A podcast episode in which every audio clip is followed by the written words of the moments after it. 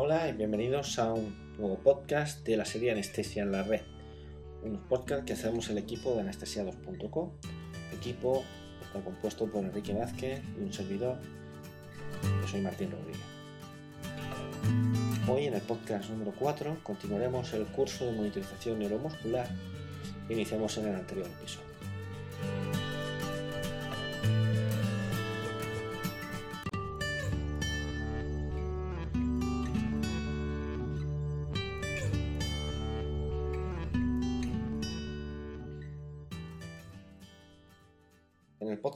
Trataremos los siguientes puntos.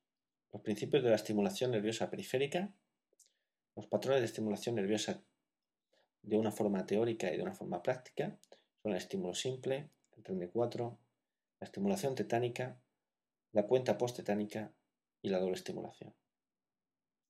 En tercer lugar hablaremos del estimulador. En cuarto, de los sitios de estimulación y las respuestas musculares. En quinto, del registro de esas respuestas bien mediante mecanobiografía, electromiografía o aceleromiografía. En sexto lugar, de la evaluación de esas respuestas registradas, cuando estamos ante un bloqueo intenso, cuando ante un bloqueo moderado o por último cuando se inicia la fase de recuperación. En cuanto a los principios de monitorización o de la monitorización, se basan en que la respuesta muscular depende del patrón del todo o nada. Esto básicamente lo que quiere decir es que la fibra muscular no se puede contraer parcialmente y que cuando se despolariza se contrae de forma global.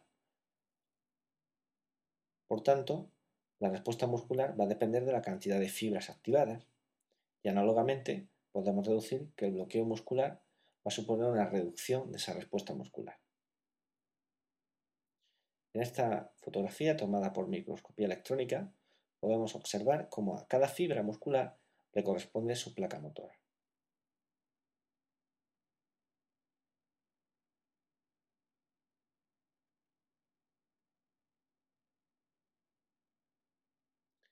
El concepto de estimulación supramaximal es un concepto basado en los anteriores, por el cual nosotros para conseguir el máximo de respuesta muscular tenemos que asegurarnos que todas las fibras musculares se despolarizan y administrar una estimulación máxima. Para evitar fluctuaciones en cuanto a esa estimulación máxima, pues se administra normalmente una corriente un 20% superior a la que se considera como estimulación máxima. Es el concepto de estimulación supramaximal. En cuanto a los patrones de estimulación, pues ya lo hemos visto antes, vamos a ir uno por uno. El estímulo simple. Consiste en la aplicación de un único impulso eléctrico a una intensidad supramaximal y que se repite con una frecuencia variable de 0,1 a 1 hercio. En esta gráfica, en el eje de ordenadas, colocaríamos el tanto por ciento de respuesta muscular y en el eje de abscisas lo que encontramos son los diferentes estímulos. Imaginemos que estamos administrando 10 estímulos. Pues como el paciente no está relajado y la intensidad supramaximal en cada uno de ellos, obtendremos el 100% de respuesta. En un paciente al que se somete a relajante despolarizante, imaginemos que en el primer estímulo aún todavía no hemos administrado relajante y por lo tanto encontraríamos un 100% de respuesta. Si a partir de ahí administramos el relajante, se observa una reducción rápida de la respuesta, consiguiendo un bloqueo de corta duración, pero de rápida instauración, para posteriormente encontrar también un ascenso rápido de esa respuesta. Es básicamente el mismo patrón que encontramos si administramos un relajante no despolarizante. La diferencia es que el bloqueo es más mantenido en el tiempo y que la reducción y la aparición de la respuesta es más gradual. En este vídeo que vamos a ver a continuación, a una paciente la estimulamos mediante esta técnica del estímulo simple. Observaremos cuatro pequeñas contracciones respondiendo a cada uno de esos estímulos.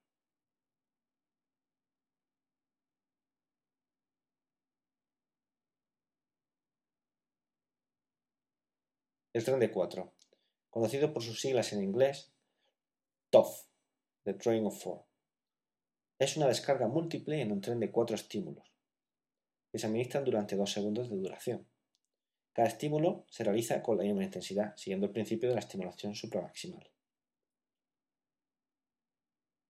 El tren de 4, para su interpretación, lo que hacemos es contar el número de eh, respuestas que hemos conseguido con esos cuatro estímulos. Así podemos encontrarnos en un estado 3T0 cuando no se encuentra o no se obtiene ninguna respuesta, T4 cuando se obtienen las cuatro respuestas correspondientes a esos cuatro estímulos. En el caso de que se obtengan las cuatro respuestas, la interpretación se hace dividiendo la amplitud de esa cuarta respuesta entre la primera. Imaginemos sobre la gráfica anterior que en vez de administrar un estímulo simple, administramos trenes de cuatro estímulos. En este caso, para la redundancia, cuatro trenes de cuatro estímulos. En el primer tren conseguimos el 100% de respuesta en cada uno de esos estímulos, al igual que en el segundo, en el tercero y en el cuarto, porque el paciente no está relajado. Si el paciente se le administra un relajante despolarizante, encontraremos que el primer tren, antes de la administración del relajante, sostiene el 100% de respuesta. Estaríamos en un estadio T4, pero normalmente el estadio T4 no se define como estadio T4, sino, como ya hemos dicho, con la división de la cuarta respuesta entre la primera, que arrojaría pues, un ratio de 1. Si lo hacemos en un porcentaje, 100%, un TOF del 100%. Si a partir de aquí administramos el relajante despolarizante, obtendremos una respuesta disminuida frente a cada estímulo de ese tren y con la misma amplitud, la cuarta entre la primera. Por lo tanto, también estaríamos aquí ante un TOF del 100%. Sin embargo, la situación del paciente ha cambiado. Este es un paciente relajado. Ya estamos intuyendo que, por lo tanto, el tren de 4 no es la técnica idónea para monitorizar un paciente al que le administramos un relajante despolarizante como único método de relajación. En el tercer tren de 4 ya se ha conseguido la reducción o el bloqueo de las cuatro respuestas y posteriormente en el cuarto tren de 4 volverían a aparecer las respuestas. Imaginemos ahora la situación diferente cuando le administramos a un paciente un relajante no despolarizante. En este caso, la gráfica va a cambiar un poco. En el eje de X lo que tenemos ahora no son los estímulos, tenemos tiempo. De 0 segundos hasta 50 minutos y en el eje de Y pues tenemos el tanto por ciento de respuesta muscular evocada. Imaginemos que en el momento cero aún no le hemos administrado relajante iniciamos el proceso de estimulación. La primera respuesta sería un 100% y como podéis adivinar, la segunda, la tercera y la cuarta también llegan al 100%. Si en el momento este administráramos un relajante no despolarizante, por ejemplo el rocuronio, conseguiríamos que en el minuto 1 se produjera una reducción de la respuesta. En el segundo estímulo de ese segundo tren de 4, también una reducción de la respuesta, pero más acusada que en la primera. Al igual con la tercera y con la cuarta respuesta. Por lo tanto, vemos que cuando administramos relajante no despolarizante y estamos monitorizando con el tren de 4, hay una reducción gradual de la respuesta en cada tren. En este caso, si, dividimos la cuarta respuesta entre la primera, nos encontramos ante un TOF del 57%. En el minuto 2, observamos que ya han desaparecido dos respuestas. Nos encontramos ante un estadio T2. En el minuto 3, no hay ninguna respuesta y estamos ante un estadio de cero. Como es un relajante no despolarizante, cabe esperar que la duración del bloqueo sea mayor que con el relajante despolarizante. Por lo tanto, en el minuto 20 pudiéramos encontrarnos aún con un estadio T0. En el minuto 30 aparece la primera respuesta. Estamos ante un estadio T1. En el minuto 35 esa respuesta sigue estando aislada, pero ya es de mayor amplitud. En el minuto 37 aparecen dos respuestas. Estamos nuevamente a un estadio T2 Y en el minuto 39 podemos encontrarnos que ya estamos en un estadio T3. En el minuto 40 podríamos encontrar que las cuatro respuestas han aparecido. Por lo tanto, estamos en un estadio T4, que como he dicho se interpreta como un TOF del 25%, puesto que la cuarta respuesta es el, es la, es el 25% o la cuarta parte de la primera. En el minuto 45 seguiríamos manteniendo las cuatro respuestas. Desde el momento en el que aparecen las cuatro respuestas, ya estamos hablando de que se ha iniciado la fase de recuperación. Cabe esperar que en ese minuto 45 las cuatro respuestas hayan ganado en amplitud. Pero observamos un hecho diferencial, y es que la cuarta respuesta está creciendo con mayor intensidad, con mayor amplitud que la primera. Digamos que le está ganando terreno esa primera. En este caso estamos ante un top del 62%. Un minuto más tarde, la cuarta respuesta se asemeja más aún a la primera y estamos ante un top del 77% para acabar en el minuto 50 con cuatro respuestas iguales. Estaríamos nuevamente ante un top del 100% y podríamos hablar de una recuperación total. A continuación vamos a ver un vídeo de este tipo de estimulación en el que se administra, pues lo que hemos dicho, un estímulo, un tren de cuatro estímulos.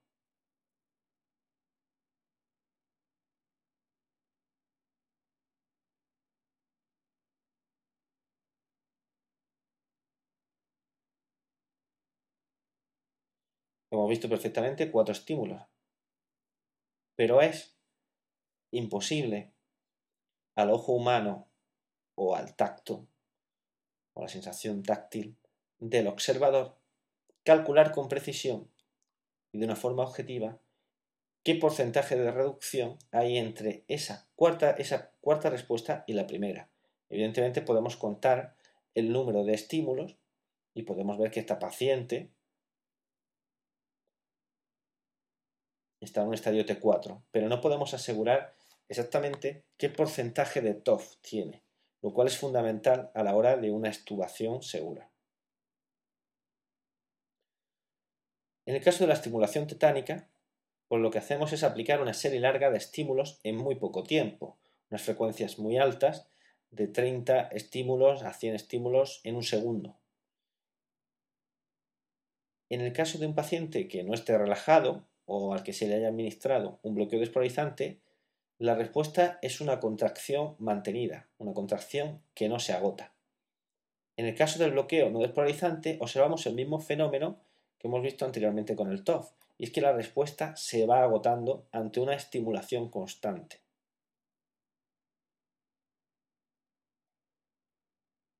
La estimulación tetánica tiene dos principios. El primero es el de la facilitación postetánica. Consiste básicamente en que en un paciente relajado que no debería, por ejemplo, responder a ninguna clase de estimulación con ninguna contracción muscular porque esté profundamente relajado, si nosotros administramos una serie larga de estímulos, como ya explicó Enrique en el anterior podcast, el calcio, que era fundamental para la liberación de acetilcolina, va entrando en lo que es la terminal presináptica y se acumula al interior del citoplasma con mucha velocidad porque ante cada nueva estimulación el canal se abre. Se acumula con tanta velocidad que le es imposible salir y por lo tanto durante ese tiempo, un tiempo después, se va a producir una liberación excesiva de acetilcolina hasta que la homeostasis de ese calcio dentro de la terminal presináptica se recupera. Ese es el fenómeno de facilitación postetánica. Y como hemos visto, hay algo distintivo entre el relajante despolarizante y el relajante no despolarizante, tanto en la estimulación tetánica como en la facilitación, como en el tren de 4, perdón. Es el agotamiento de la respuesta. ¿A qué obedece ese agotamiento de la respuesta?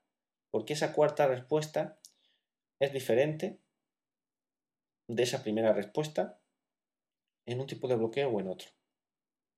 Bueno, existe un fenómeno de equilibrio entre la síntesis y la liberación de acetilcolina, con lo cual cuando hay mucha acetilcolina en la hendidura sináptica, la acetilcolina tiene un efecto de feedback y de regulación o de autorregulación para disminuir la síntesis de la misma. Pero es fundamental en esta diferencia el hecho de que existe alguna clase de regulación presináptica llevada a cabo por el propio relajante muscular no despolarizante, de tal manera que puede hacer un feedback hacia la terminal presináptica produciendo una disminución en la vibración de acetilcolina.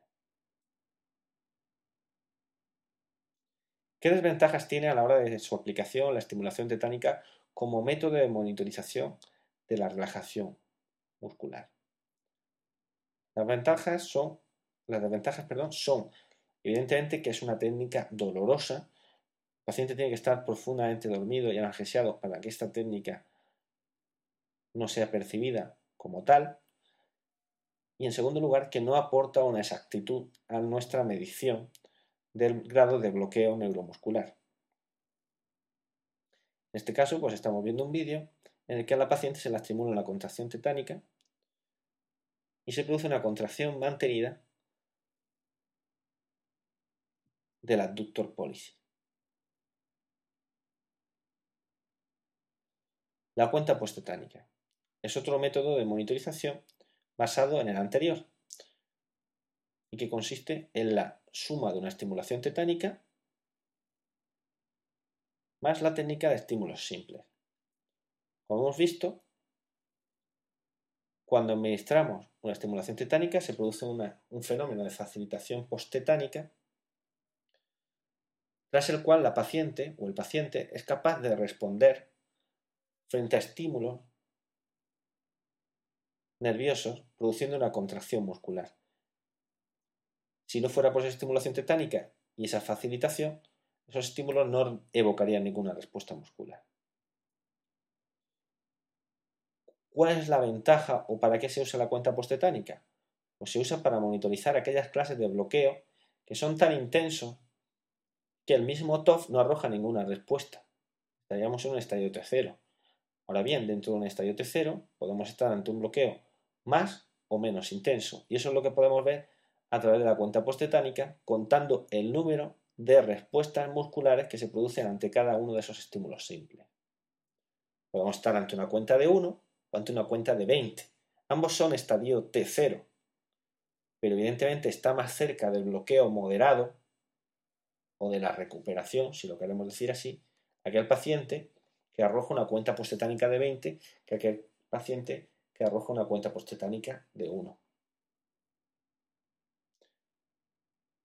En este vídeo estamos viendo una, una estimulación tetánica seguida de una serie de estímulos simples.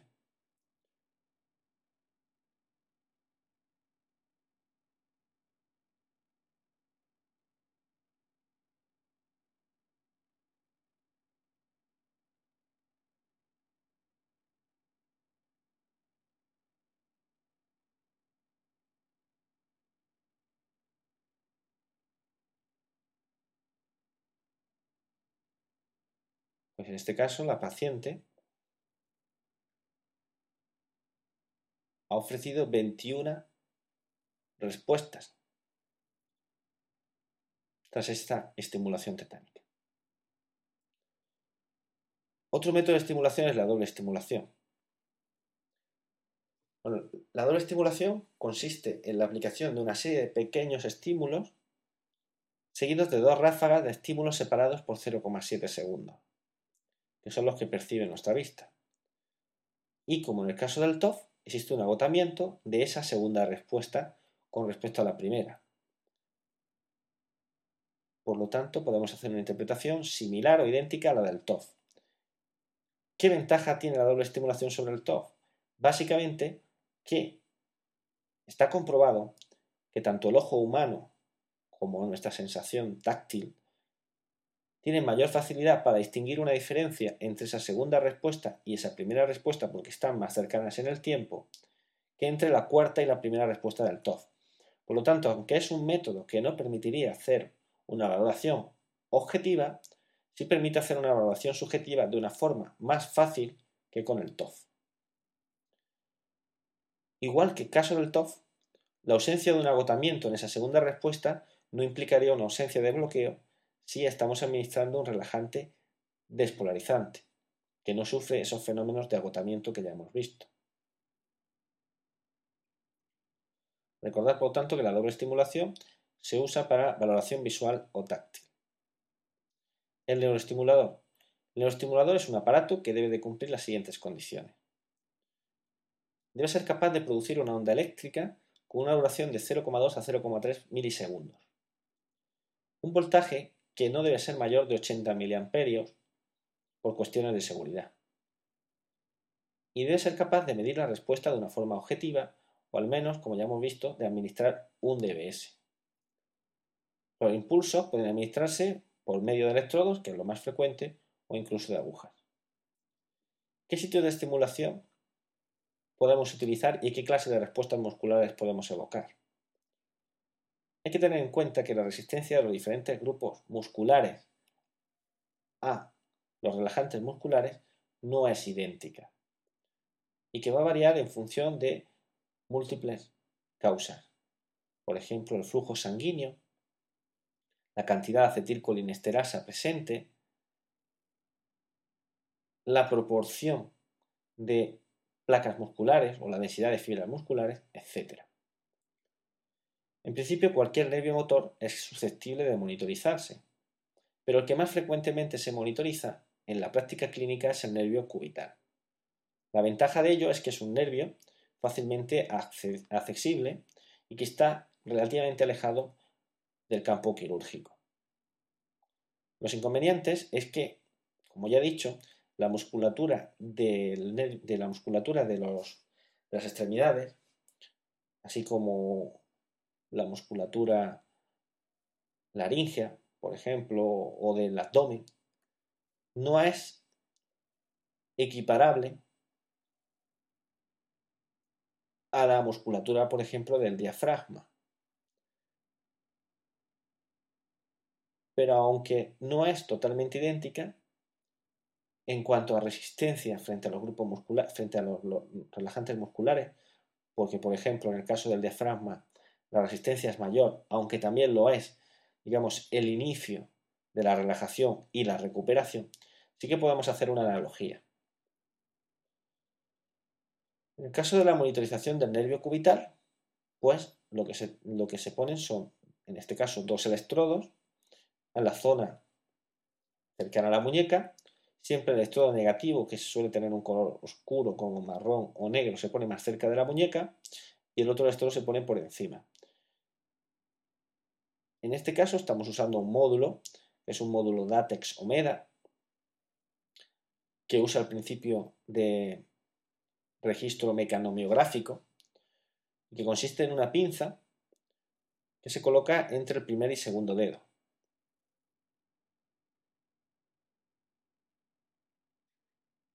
¿Qué tipo de eh,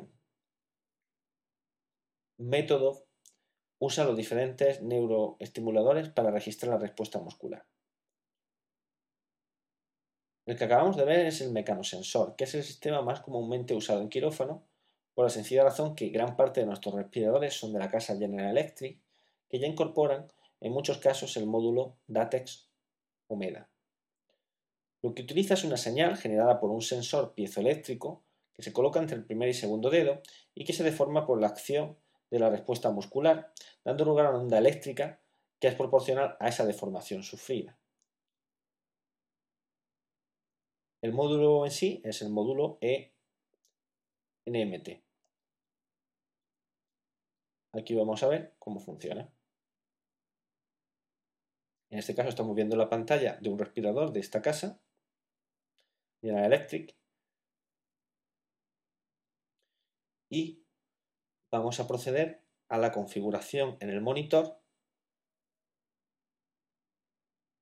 de la relajación muscular, de la monitorización de la relajación muscular.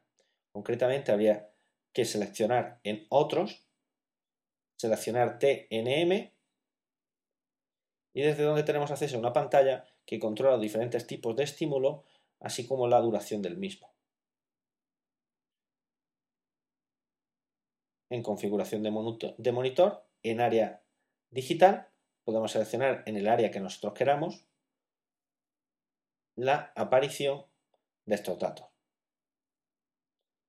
Vemos que ahora en la esquina inferior derecha se muestra una nueva pantalla, una nueva sección que corresponde a la medición de el TNM.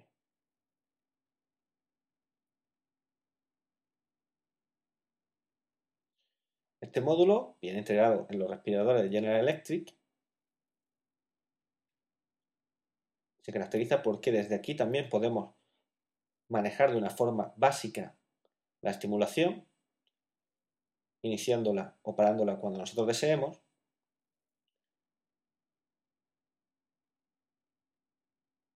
Y usa una conexión, que es la que estamos viendo en el vídeo.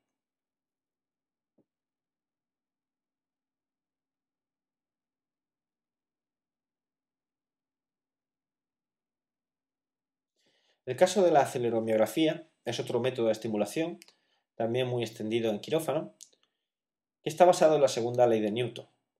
La segunda ley de Newton dice que la fuerza es igual a la masa por la aceleración.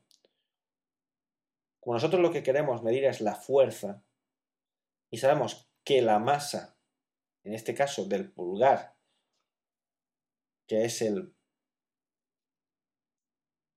es el, es el dedo que mueve el adductor pólisis que está inervado por el nervio cubital permanece de forma constante, podemos deducir que si la masa es constante, la fuerza es proporcional a la aceleración. Y por lo tanto, detectando la aceleración con la que se mueve ese primer dedo de la mano, ese pulgar, podemos tener una estimación de cuál es la fuerza de ese adductor pólisis es el método que utiliza el monitor TOFWatch, que es un monitor de la casa ya desaparecida Organon y actualmente Setting Plug, y que tiene la ventaja de que es portátil frente al método o al módulo de Datex Omega. Este sería el monitor TOFWatch. Y a continuación vamos a ver un vídeo con un monitor algo diferente, pero que usa el mismo principio de aceleromiografía y que ya no es el último modelo, sino que creo que es el anterior. Observamos cómo en el dedo pulgar se coloca el acelerómetro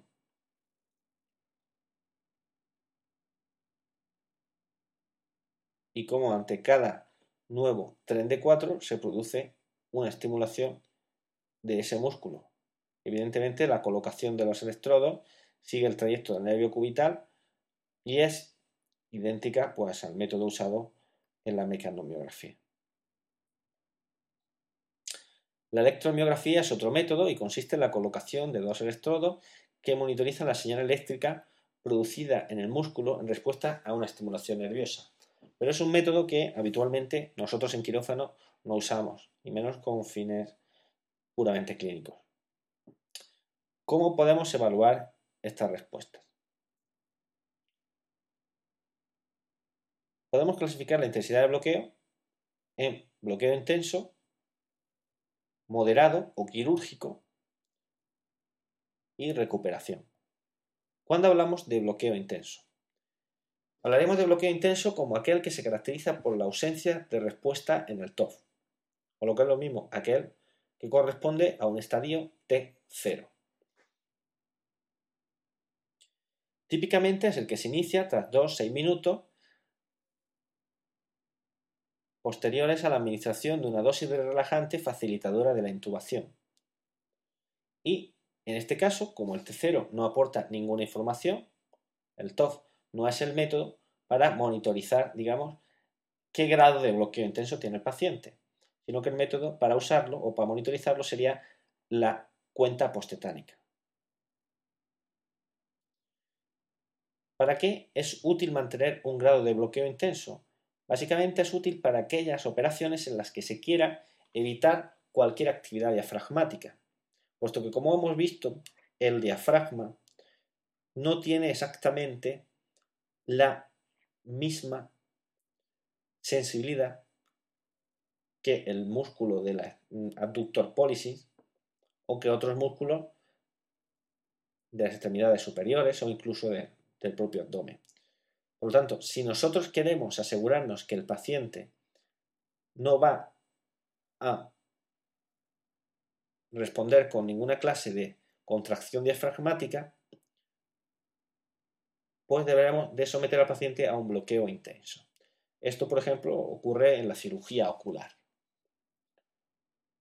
El bloqueo moderado es conocido también como bloqueo quirúrgico y se inicia con la aparición de alguna de las respuestas del TOF. Y se caracteriza porque, si no lo mantenemos, gradualmente aparecerán las cuatro respuestas. Sabemos que con un estadio T1 el grado de bloqueo muscular es muy alto, es del 90 o el 95%, pero como he dicho antes, no podemos asegurar al 100% que no exista una actividad diafragmática. Con dos respuestas, la actividad es mayor y cuando llegamos a las cuatro respuestas, todavía tenemos un grado de bloqueo que puede variar entre un 60 y un 85%. El mantenimiento de una o dos respuestas del TOF pues es adecuado para la mayoría de los procesos quirúrgicos.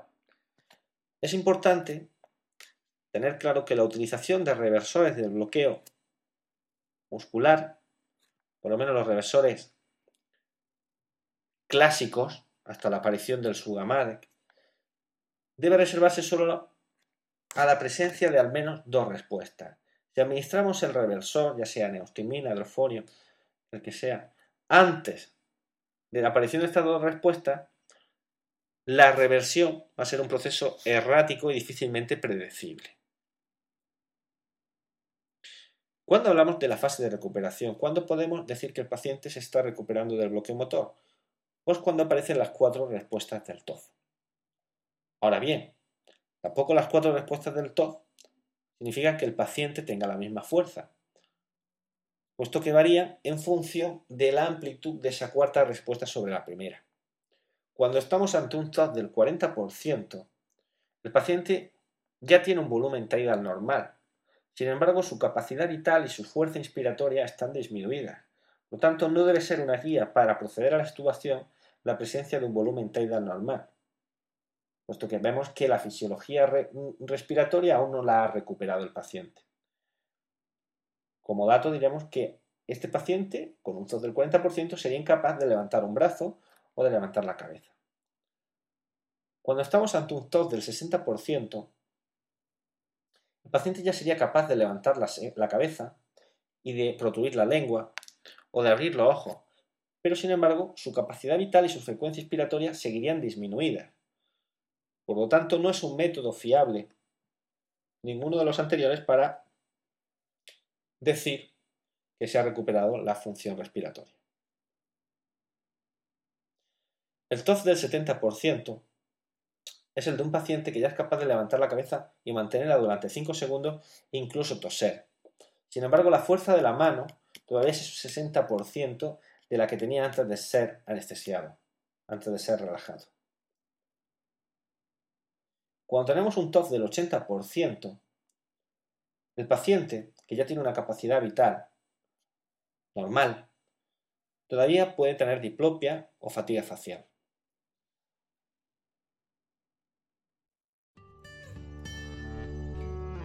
tanto, insistir en que debemos llevar la monitorización de la relajación muscular a quirófano de una forma frecuente y que hoy en día que el uso de los relajantes no despolarizantes es el habitual porque usamos el TOF como medio de monitorización. Sin más, despedirme y emplazaros a la entrega de nuestro próximo podcast con el que concluiremos el curso de monitorización neuromuscular saludo y hasta pronto.